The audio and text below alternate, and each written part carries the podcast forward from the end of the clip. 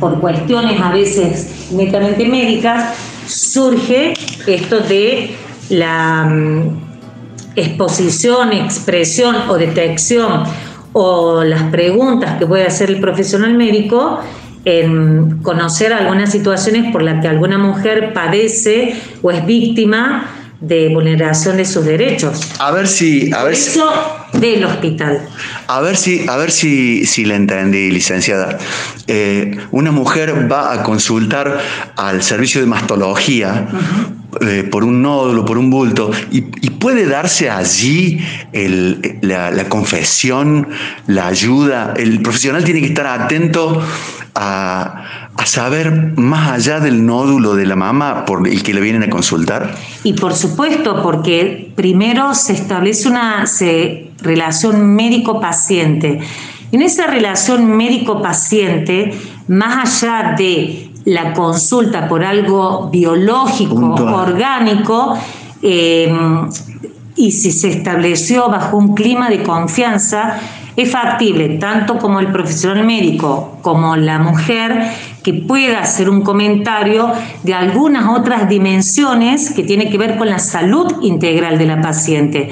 Y ahí es posible indagar o que la propia mujer haga un comentario de alguna situación irregular donde se está en situación de vulneración de derechos de la mujer. Se lo, se lo complica un poquito más. Y si está el agresor acompañando en la consulta, tiene que ser más detective todavía el, ese profesional del área de salud. Y estoy pensando en enfermeras, estoy pensando en camilleros, administrativos, hasta el director del hospital. Y esas situaciones se pueden dar con frecuencia y cuando se detecta alguna situación, porque hay indicadores que pueden ser no visibles o no verbales o que lo exprese la mujer, pero hay situaciones en que se pueden detectar y en esos casos se trata de eh, poder tener un diálogo en privado con la mujer. Eh, aquí eh, la otra licenciada asiente y por sobre el barbijo, entiendo que quiere agregar algo, ¿puede ser?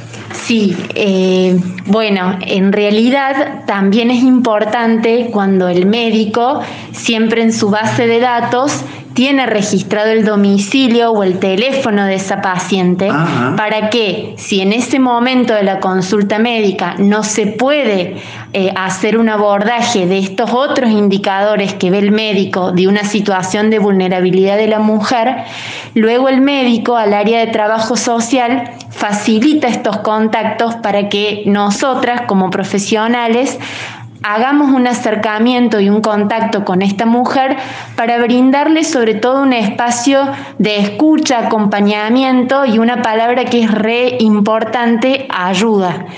Eh, que hoy en día eh, no es fácil para la mujer pedir esa ayuda.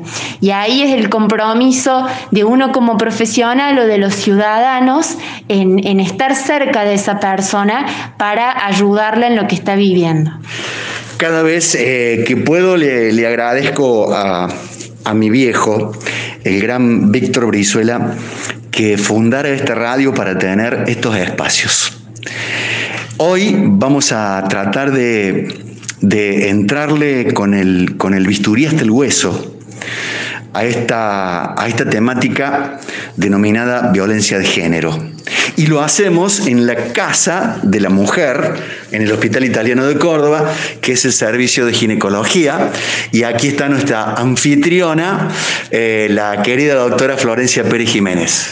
Bienvenido, Vichy, bienvenida a toda la audiencia. ¿Qué te parece este cierre del mes internacional de la mujer? Queríamos hacerlo con una temática actual y necesaria. Es un tema que debemos instalar en nuestra sociedad que es el de la violencia ejercida en contra de las mujeres. Estas mujeres que llegan a nuestro consultorio, como dijeron las licenciadas, y que nosotros debemos, eh, cual detectives, eh, poder eh, tomar la temperatura de la situación que están viviendo en su casa día a día. Es de extrema necesidad poder hablar de estas cosas. Las presento, si me permitís, Vichy, son las licenciadas Marcela Uribe Echevarría y la licenciada Inés Llanola, que son pilares fundamentales en el hospital trabajan en la unidad de trabajo social del Hospital Italiano de Córdoba, con los que tengo el placer, el honor de trabajar desde hace muchos años. Quédese, doctora, porque eh, le vamos a pedir a, a, solicitud de las oyentes urgencias en ginecología. ¿Las hay? Sí, por supuesto, y son varias, hay que saberlas reconocerlas para poder consultar a tiempo. Eh, licenciada Uribe Echevarría, licenciada Llanola, debo, debo confesarles que me, emociona mucho el tema y, y, de alguna manera pedirle perdón al tiempo por haber sido de la generación que atendía este tema como una cuestión de... Eh, son problemas entre ellos y las cuestiones hay que arreglarlas entre cuatro paredes. Eh, además, el hombre no llora. Eh, además, eh, mira cómo está vestida ella. Además, esa educación tan de machirulo que, que nos rodeó y nos, nos abrazó y nos, nos cegó eh, para hoy tener un, un, verdadero abordaje de este tema como, como debe ser, ¿no? Ah, es por celos. El tema es que él la quiere mucho, entonces no tiene medida su amor. Exactamente. Eh, hay distintos tipos de violencia. A ver, la violencia como concepto general es ejercer este poder eh, sobre la mujer desde distintos ámbitos, la violencia psicológica, la violencia sexual, la violencia laboral, la, la violencia social y los celos eh, bajo la investidura porque te quiero, te celo. Claro. Entonces, a veces la mujer no, no es consciente, pero sí siente que algo no está bien.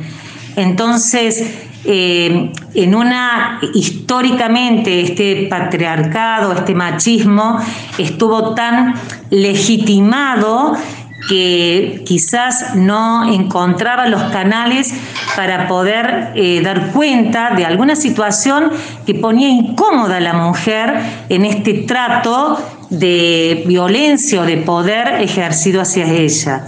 Por eso es muy importante, eh, más allá de que se hace, que se está haciendo visible que la mujer no solamente tomar medidas eh, puntuales, sino que la prevención, claro. la intervención, el diagnóstico, el acompañamiento sea algo sostenible en el tiempo.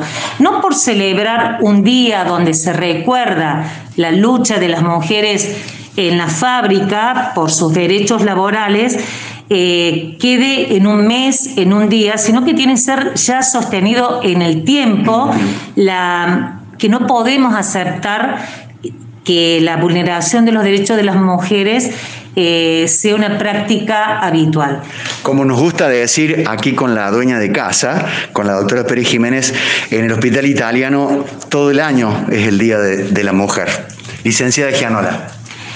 Bueno, buenas tardes a todos. Eh, es un honor también poder participar de este espacio y, y, y como profesión de trabajo social eh, que aprovechamos para contarles a los oyentes que es una carrera que Ajá. se estudia en la Universidad Nacional de Córdoba eh, con un título de licenciatura. Son cinco años.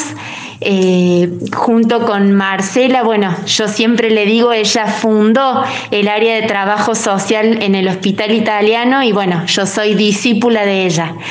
Y en este tema de la problemática de la violencia de género, la verdad que el hospital asume desde hace muchos años y en esto de sostenerlo en el tiempo lo que es la corresponsabilidad en esta problemática y este giro y cambio cultural donde antes era del ámbito privado, del ámbito personal de cada familia Y hoy, gracias a la exposición y también algo importante que es el giro en el marco legal, donde hoy no solamente es la mujer o la víctima la que tiene que hacer la denuncia, sino también las instituciones, los establecimientos públicos y privados, los ciudadanos, el vecino, puede acceder a las denuncias, por ejemplo, telefónicas, donde también el que denuncia puede pedir el anonimato de su identidad para brindar ayuda a la persona, mujer que está siendo víctima de esta problemática. Enseguida vamos a, dar los números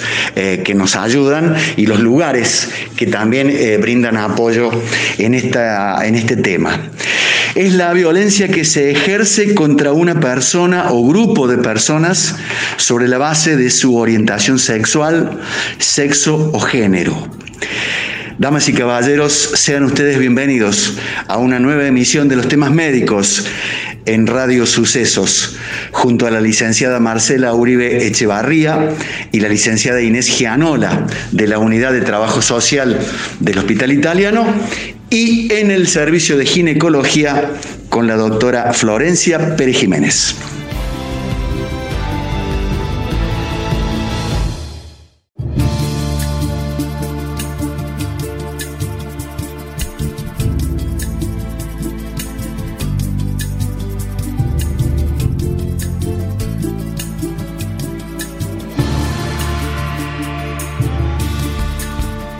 Los temas médicos en Radio Sucesos. El día lunes ya estará eh, subido al postcat de Radio Sucesos para que ustedes puedan repasar este audio.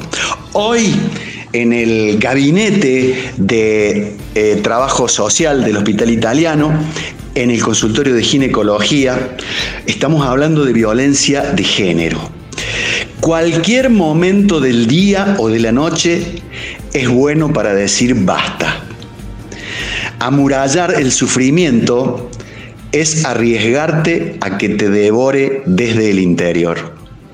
Qué increíble cómo, uno puede eh, leer y escuchar eh, frases que tienen que ver con este tema.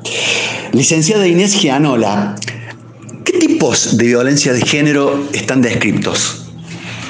Bueno, es muy importante que al momento de detectar la violencia eh, contra la mujer, hay actos indicadores que demuestran que estamos frente a la presencia de esta violencia. Ah. Un tipo que es de público conocimiento es la violencia física, que es el empujón, el estrangulamiento, quemaduras y hasta incluso lesiones físicas que pueden terminar con la muerte de la mujer. violencia física, eh, arrojarle cosas, eh, obligarla a, hacer eh, cosas que, con las que puede no estar de acuerdo. Exactamente, es el uso de la fuerza del hombre contra el cuerpo de la mujer que puede ser justamente, como mencionamos recién, empujándola, golpeándole con artefactos, em, que, utilizar quemaduras, quemarla en el cuerpo. Es la violencia que muchas veces en el hospital, eh, sobre todo el médico, es el que tiene que observarla en directo y activar justamente el protocolo para resguardar cuanto antes a la mujer.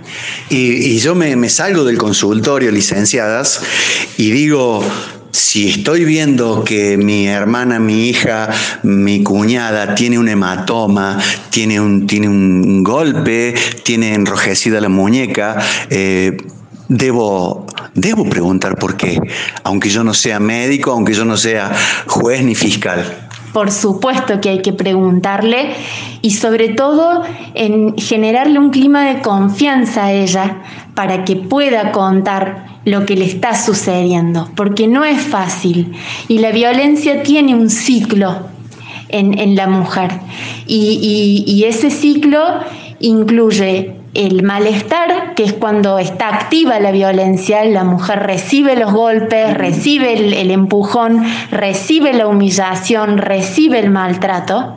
Después viene lo que es la luna de miel, cuando quien la golpea se arrepiente Ah.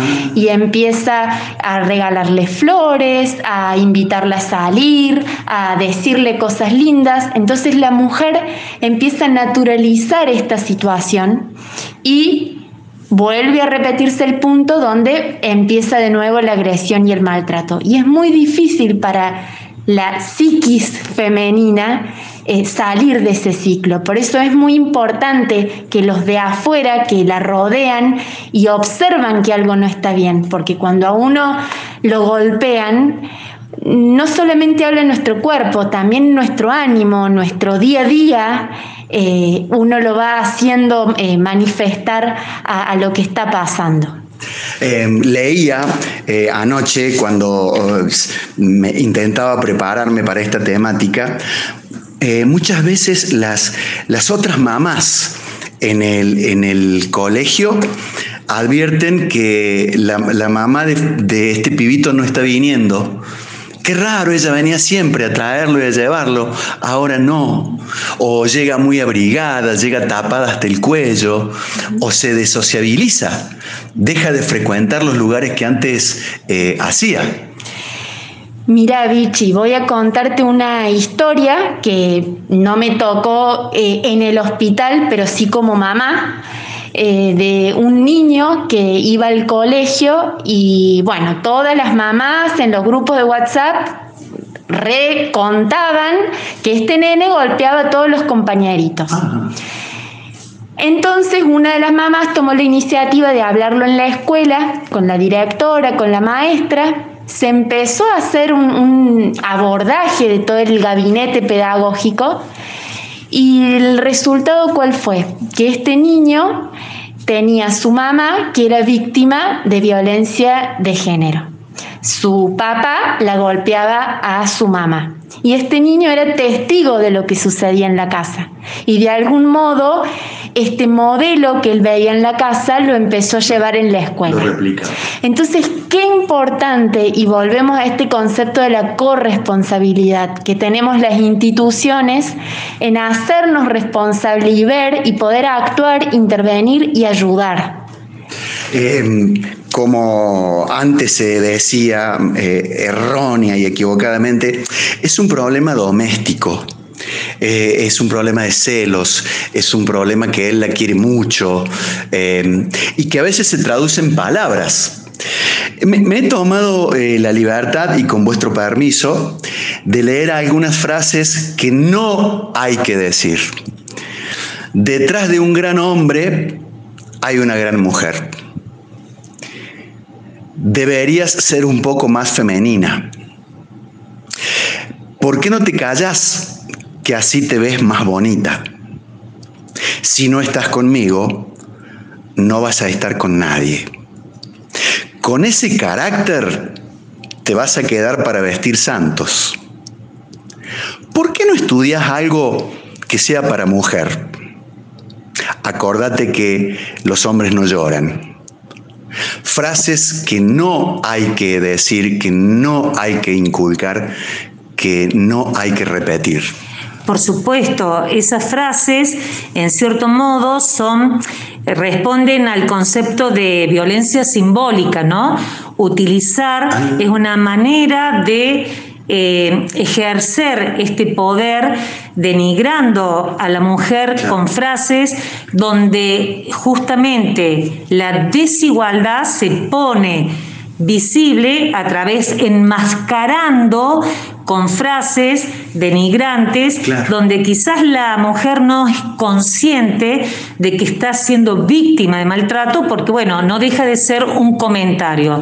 Y los comentarios o no solamente el empujón, el insulto, ese tipo de comentarios también hacen referencia a un tipo de violencia que puede llamarse simbólica o psicológica, donde se ejerce esta desigualdad y pone por debajo, detrás de un gran hombre hay una gran mujer, está poniendo a la mujer en situación de desigualdad.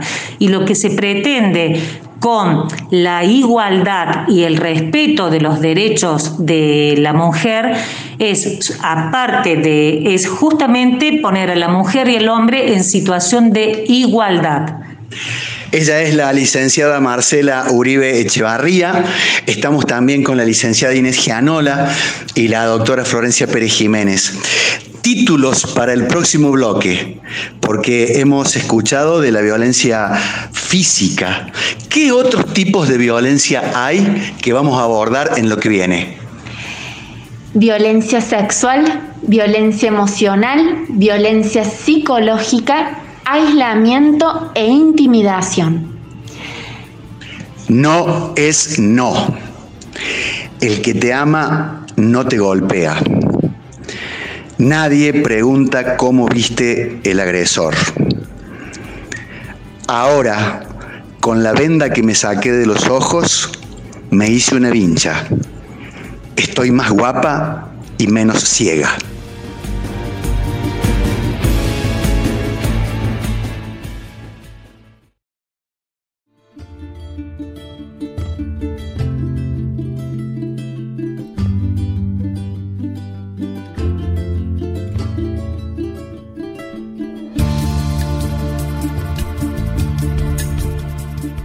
Continuamos con esta emisión de los temas médicos, el programa de salud del Hospital Italiano de Córdoba en Radio Sucesos. Y lo prometido, a pedido de nuestros oyentes, porque también lo han hecho muchos varones, ¿hay urgencias en ginecología? Se lo preguntamos a la doctora Florencia Pérez Jiménez. Sí, claro, hay urgencias en ginecología y por eso el hospital cuenta con su guardia, con especialistas que están dedicados a la patología ginecológica. Muchas veces pueden venir por guardia general y los, los, distintos servicios nos consultan, nos interconsultan cuando eh, pueden intuir que se trata de una urgencia ginecológica. Esto lo vamos a dividir en, en dos grandes grupos, aquellas que van a necesitar una solución quirúrgica del urgencia y aquellas a las que les vamos a impartir un tratamiento médico. Dentro de lo quirúrgico, que por ahí es lo que más preocupa cuando una mujer está en su casa y tiene, por ejemplo, un dolor, poder saber si es algo necesario como para consultar o no. Eso es importante que las mujeres lo sepan eh, eh, eh, distinguir. Las, las patologías que necesitan una resolución quirúrgica van a ser aquellas que se presentan como un abdomen agudo ginecológico, le llamamos. Y no es más ni menos que un síndrome en el que se caracteriza principalmente por el dolor y puede ir acompañado, por ejemplo, de algún órgano que está sangrando dentro del abdomen y ese, esa irritación del peritoneo que recubre el abdomen provoca un dolor muy importante o, por ejemplo, la ruptura de un quiste de ovario. ¿Y cómo sabe el doctor que no es una apendicitis aguda? Bueno, es uno de los diagnósticos diferenciales, por supuesto. Una mujer puede tener una apendicitis aguda como puede tener un cuadro de abdomen agudo ginecológico. Obviamente el hombre no. Entra dentro de nuestros diagnósticos diferenciales. Saber si la paciente tuvo fiebre o la cronología del dolor de la apendicitis, que es muy específica, bueno, van a ser los eh, de lo que nosotros nos vamos a basar para poder hacer el diagnóstico. Doctora, ¿y si esta eh, dama está embarazada y no lo sabe o sí lo sabe? Es algo que nosotros sí tenemos en cuenta. Puede ser que la paciente no lo tenga en cuenta porque simplemente no se ha hecho un test de embarazo o eh, la menstruación ha confundido y no es una menstruación sino un sangrado propio de la patología que está cursando. Entonces nosotros sí lo tenemos en cuenta y por eso tenemos que ser muy cuidadosos a la hora de indagar. A propósito de esto y hablando del tema de eh, la violencia de género, eh, quiero recalcar que hay una instancia, una situación muy especial que se da en esto de las urgencias ginecológicas, donde la mujer viene acompañada por un familiar, puede ser su pareja, puede ser un padre cuando se tratan de, adolescentes, y que nosotros tenemos que ser muy cautos a la hora de esta anamnesis. Anamnesis, vos sabés que son las preguntas que le realizamos a la paciente para obtener más información sobre el cuadro que está cursando y suelen las pacientes disfrazar la situación, ocultar información al médico y eso es muy peligroso, pero por supuesto es algo en lo que los médicos estamos entrenados y podemos detectar si la paciente está ocultando alguna información por contar con la presencia en ese momento de algún familiar que no puede estar escuchando lo que ella tiene para contarnos. Ocultar un embarazo, ocultar si ha mantenido o no relaciones sexuales, si se trata de una enfermedad de transmisión sexual o no, y son cosas que nosotros tenemos que estar alertas. Doctora, cuando una mujer sangra demasiado más que su, su regla mensual, ¿es un motivo de consulta? Es un motivo de consulta, pero no precisamente de la guardia, porque la mujer no se, asusta porque un mes esto le suceda. Generalmente esperan a la próxima regla o a la otra y ahí establecen si algo está pasando más frecuentemente o no. O sea, no suele ser una, un cuadro de urgencia por guardia. Eh, anoche, eh, sabiendo que tenía hoy el, tema, me puse a machetear. Picazón, dolor, eh, prurito en la zona urogenital, ¿es un motivo de consulta como de guardia? Sí, claro, es una urgencia. La verdad que ese disconfort provocado por esta situación puede ser realmente invalidante para el paciente y necesita una solución en el momento. Hay veces que el turno habitual con su ginecólogo puede tardar más tiempo y entonces deciden consultar por guardia. Pero por supuesto, la paciente ya sabe que no es una cuestión, si estamos hablando de urgencias ginecológicas, Vichy, de vida o muerte. Correcto. Eh, ya nos contó sobre lo que puede ser torsión de ovario, accidentes de quiste. Subimos un poquito en la anatomía femenina. Las mamas suelen ser un motivo de urgencia en la consulta. Bueno, es muy importante destacar que la paciente puede sentir que lo que le está pasando a ella sea una urgencia y otra cosa es lo que el médico realmente tiene que estar alerta que puede ser una urgencia. Es decir, el dolor de la mama, que es algo que preocupa mucho a nuestras mujeres, generalmente no está relacionado con una urgencia. En cambio, el dolor, el, hematoma de la mama, que bueno, por supuesto podría provocar dolor, o el absceso mamario son las únicas urgencias que decimos existen en mastología. Eh, estuve viendo eh, el otro día un video en su, en, su Instagram, arroba doctora Pérez Jiménez, que se vino un sábado al hospital por, por una mastitis. Cuente, cuente de, qué se trata. Bueno, muy bien.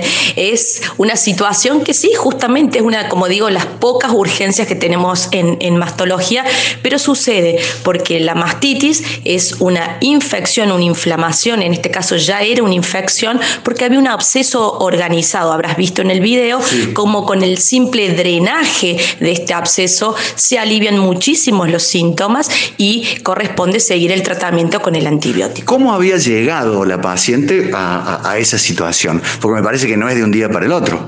No es de un día para el otro, habían sido un par de días, pero realmente puede evolucionar bastante rápido. Generalmente es un enrojecimiento de la mama y sin duda está, en este caso en especial ya había una tumoración de la mama que bueno, estaba en este caso conteniendo pus. Un, nódulo, un, eh, un bulto en la glándula mamaria, ¿es una urgencia? No, no lo es. Generalmente se trata de una patología benigna. Además, decimos siempre de que el nódulo siempre tenemos que pensar que es algo benigno. Hay nódulos que no son cancerosos en la mama y esas son la mayoría de las situaciones. Pero sin embargo, como a la mujer le implica un, realmente una carga psicológica muy importante palparse un nódulo en el pecho, entonces eh, requiere la pronta eh, resolución por parte de los médicos. Y es para eso que me gustaría recordarle a tu audiencia, Vichy, como hemos hecho en todo este mes internacional de la mujer, que el Hospital Italiano y la unidad de mastología del Hospital Italiano cuenta con el consultorio de demanda no programada de mastología, donde pueden venir las mujeres sin turno para eh, poder solucionar estas dudas que tienen con respecto a su patología mamaria.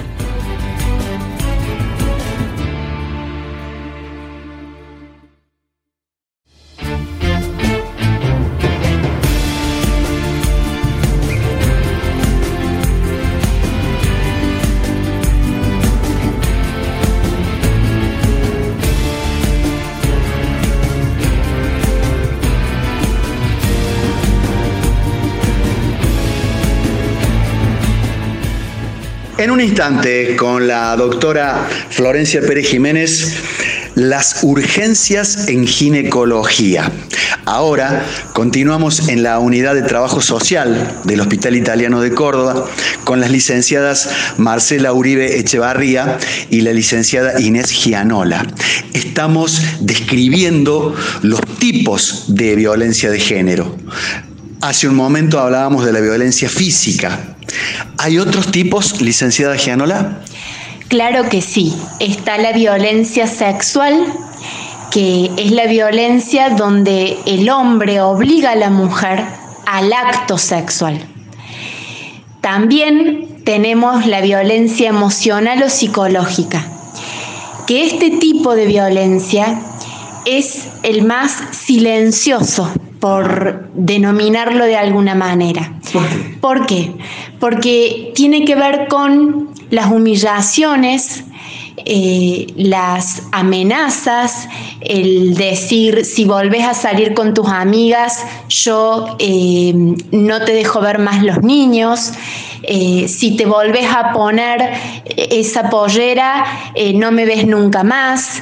y la mujer entra en un día a día con todas estas expresiones verbales que entran a jugar en el terreno de la psiquis de la mujer. Y, el llevar a una situación de violencia psicológica es un tiempo que muchas veces la mujer va a pedir ayuda a, a la psicóloga, que es al primer profesional que suelen acudir, porque en una charla de amigos está tan naturalizado esto que a veces entre amigas decís, bueno, es el típico comentario. Y la psicóloga, que hoy en día eh, uno en los congresos, en las jornadas en las que participa, se hacen publicaciones donde esto ya va tomando forma y de esta manera surge la violencia psicológica, que es otro de los tipos de violencia.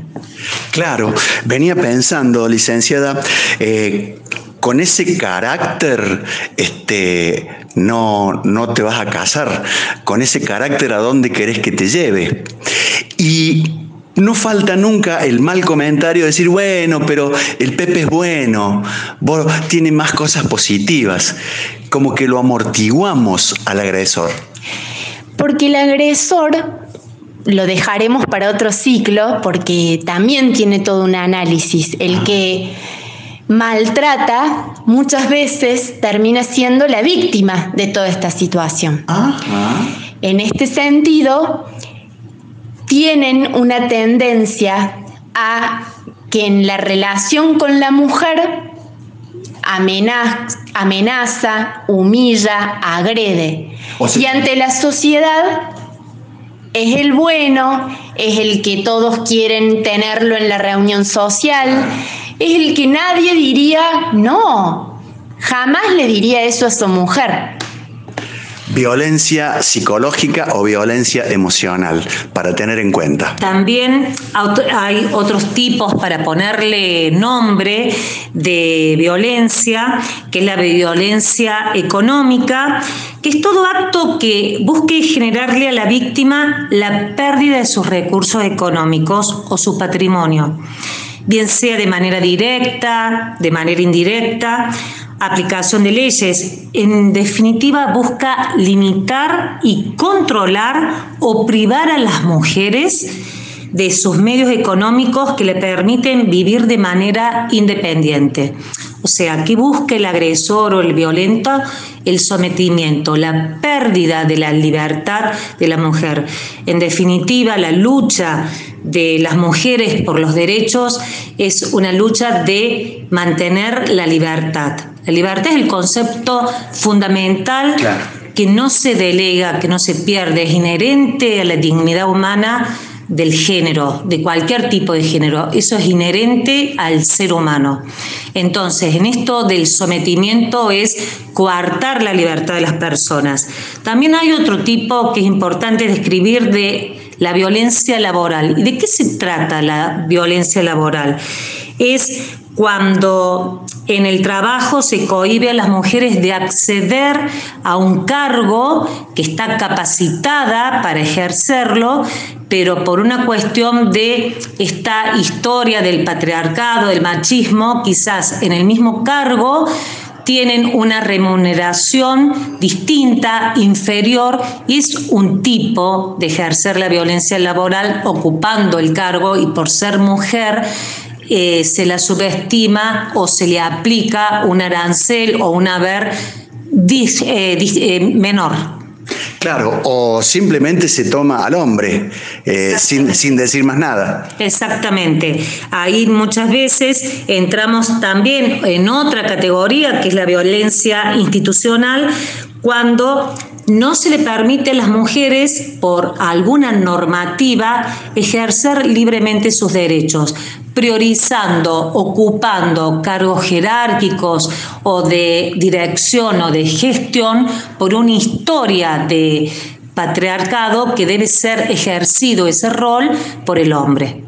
Claro, eh, pensaba, licenciadas, mientras las escuchaba con suma atención, eh, alguna vez hemos escuchado, ¿por qué no estudias algo para mujer?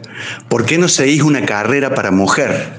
Bueno, eh, ahora llama bastante la atención, ya que estamos grabando y conversando con vos, Vichy, que estamos en un hospital, cómo cambió el paradigma y antes, por ejemplo, en la Facultad de Medicina eran todos, la mayoría eran hombres los que estudiaban medicina o que eran o son médicos y llama la atención que hay un porcentaje superior de mujeres que estudian medicina, porque siempre se le atribuye a la mujer algún trabajo relacionado a la práctica doméstica y ahí se iba marcando la desigualdad que este, esta profesión o este estudio o este oficio no es para la mujer. Y nos llama la atención y nos encanta, por ejemplo, subir un taxi y que quien lo conduzca sea una mujer. No es algo atribuible el oficio al hombre exclusivamente. Eh, licenciada, sin ir más lejos y ya que eh, eh, le hablo a la licenciada Uribe Echevarría, es un es un apellido de, quirófano. Antes era todo hombre. Podías tener una enfermera instrumentista, eh, pero era un, feudo eh, del macho. Y sí, seguramente em, era muy difícil. A ver, medicina o médicos hombres, enfermería, por ejemplo, siempre se le atribuyó que es un rol, que un oficio que lo asume la mujer. Y ahora se están incorporando, por ejemplo, hombres al estudio de la carrera de enfermería. Y lo hacen muy bien, ¿eh? Y lo hacen excelente, no hay ningún problema. Realmente ahí se ve la igualdad, la paridad en en el ámbito de una institución hospitalaria, donde los roles eh, se pueden y se, y se deben exigir y se debe luchar, que no es una cuestión de género, sino de igualdad de género. Y sin llevarlo a los años más avanzados, como es pensar en un oficio, hoy los niños, porque como mamá lo digo, mi nena de siete años hoy, acude a clases de artes marciales, donde antes el karate o estas artes eran solo para varones si bien en la clase las dos nos miramos y nos decimos son 20 niños y dos nenas, pero ella es feliz, o aquellas nenas que desde chiquitas quieren jugar al fútbol. Y bueno, todos estos cambios culturales, porque en definitiva es un cambio cultural y de la sociedad, también se van generando desde niños, para que en un futuro lleguemos a esta igualdad que, estuvimos conversando. Em, y esas publicidades en las que vemos que eh, la mujer es la única responsable de la casa y de los hijos, está tirando un mensaje también un poco, un poco erróneo y algo peligroso. Por supuesto, eh, por eso, a ver, históricamente el patriarcado, el machismo, donde puso la mujer en situación de desigualdad era asignarle las tareas domésticas exclusivamente a la mujer. Y hoy la tarea doméstica o las funciones en la casa o la familia son tareas que son compartidas, asumidas por cualquier miembro del grupo familiar. No es una cuestión de la mujer responsable de las tareas domésticas. El miedo de la mujer a la violencia del hombre es el espejo del miedo del hombre a que la mujer no tenga miedo. Eduardo Galeano.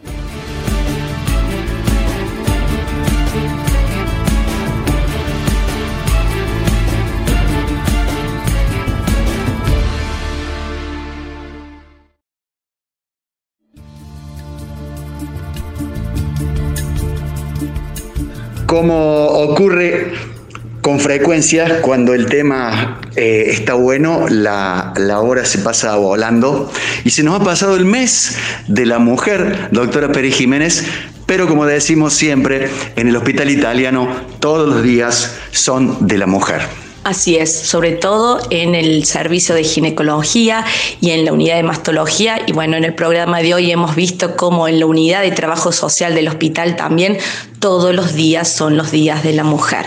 Por eso eh, queremos agradecerte que hayas eh, podido compartir este mes con nosotros, dándole eh, la importancia que tienen todos estos temas que hemos repasado durante este mes. hemos hablado sobre piso pelviano, hemos hablado sobre climaterio, hemos hablado sobre cardiología en la mujer y bueno, y esto de la violencia de género no nos es ajeno y nos pareció un gran cierre para este mes. ¿Podemos dejarle el nombre que le inventé yo al Ginecotour? Le dejamos el nombre porque nos encanta, lo vamos a bautizar y te vamos a nombrar padrino del Gineco Tour Beach entonces acá en el servicio en el que todas las mujeres tienen que recordar que a partir justamente del mes de marzo en el hospital italiano pueden atenderse con un especialista en ginecología y realizar todos los estudios de rutina correspondientes, ya sea Papa Nicolau, colposcopía, mamografía, ecografía, en el mismo día. Sacando un turno se puede realizar todo en el mismo día. El teléfono para que nuestras mujercitas eh, lo pidan es... El 410-6500, que es la central de turnos de nuestro hospital. Pueden conseguirlo allí y cualquier duda con respecto tanto al ginecotour como el consultorio de demanda no programada de mastología, lo pueden hacer al teléfono de nuestra secretaria del servicio, el 410-6535. Es el momento de atender y si podés escribir los números telefónicos que hacen falta. La unidad judicial aquí en Córdoba es una línea gratuita. 0800 888 9898 va a quedar en las páginas del hospital, en la radio, en el Instagram y en el Facebook del italiano y de los sucesos. 0800 888 9898. Y de referencia nacional, el 144, el 144. Ahora bien, ¿cómo sigue la historia, licenciadas, una vez que eh, alguien se animó a denunciar? Cuando se activa la denuncia por violencia de género, la unidad judicial pone el foco en investigar este delito y principalmente empieza toda una intervención con el agresor. Y la víctima, que el hacer la denuncia es uno de los primeros pasos en pedir ayuda. Pero también la mujer empieza en una etapa donde más apoyo necesita de su familia y de un abordaje profesional. Es ahí donde los profesionales de la salud mental el área de trabajo social debe fortalecer a esta mujer que pidió ayuda y que no solo fue hacer la denuncia formalmente ante la unidad judicial, sino también ella misma fortalecerse para todo lo que continúa y ella debe afrontar. ¿Cómo hacemos con esa mujer que queda eh, de alguna manera expuesta? Y, su agresor puede enojarse aún más. Eh, acompañamiento, se la saca de ese lugar, va a otro sitio. Eh, ¿Cómo la contenemos? Cuando la mujer hace la denuncia en la unidad judicial, hay un equipo técnico de profesionales que empiezan a trabajar con ella y van evaluando el riesgo de esta mujer y muchas veces, si el riesgo es alto, cuentan con, si no hay otros familiares que puedan tener a la mujer conviviendo con ellos, cuentan con hoteles, eh, hospedajes para brindarle un lugar hasta conseguir algo definitivo. Sobre todo cuando hay un riesgo alto. Hoy también escuchamos de lo que es la orden de restricción o el botón antipánico. Eso Hoy en día como sociedad contar con esos recursos es muy importante porque el botón antipánico es un instrumento que lo tiene la mujer consigo porque claramente no vamos a eh, discutir que hacer una denuncia para el agresor no va a significar alegría y aplausos. Por el contrario, se va a enojar y es donde más la mujer debe tener recursos de protección. El botón es un aparatito donde la mujer, si se ve en peligro, lo activa y rápidamente un móvil de la policial rastrea donde está la mujer y va hacia ella. Y la orden de restricción es una, un documento que emite la unidad judicial para que el agresor deba mantener cierta distancia, a veces son 300 metros, 10 más metros, para que el agresor eh, no se acerque a la mujer, a la víctima. Y bueno, eh, también debemos agregar que la mujer que es víctima de violencia de género, los profesionales o el equipo técnico del pueblo de la mujer o la unidad judicial no, eh, no revictimizar. A veces es muy difícil, muy difícil mm, hacer preguntas que generen más dolor del dolor que produce la mujer víctima de violencia. Entonces, una herramienta recomendable, es un acto humano de respeto a la intimidad, es especialmente lo que se denomina la escucha empática escuchar, darle lugar a la persona que pueda expresar como puede desde el lugar que ella tiene, poder expresar lo que le pasa y no someterla a un interrogatorio para concluir que es víctima de violencia. Entonces, desde el área nuestra de trabajo social, es apostar como una herramienta humana, es la escucha y darle el lugar que se merece esta mujer, el espacio para que pueda expresar lo que le está pasando. Y solamente es escuchando y no revictimizando con preguntas que generen más dolor del dolor que padecen estas mujeres.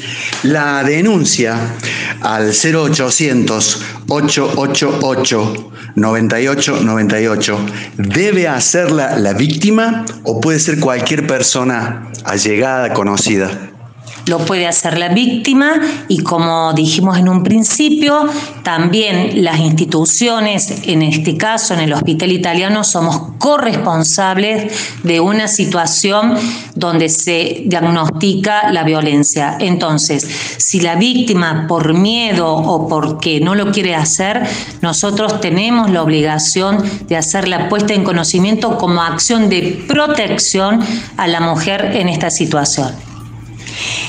Y ya que estamos en radio eh, y que hemos dicho un montón de veces la palabra alguien te escucha, vamos a sumar también a la radio como un lugar y no hablo solamente de la nuestra, sino de la radio como un instrumento de comunicación en el planeta.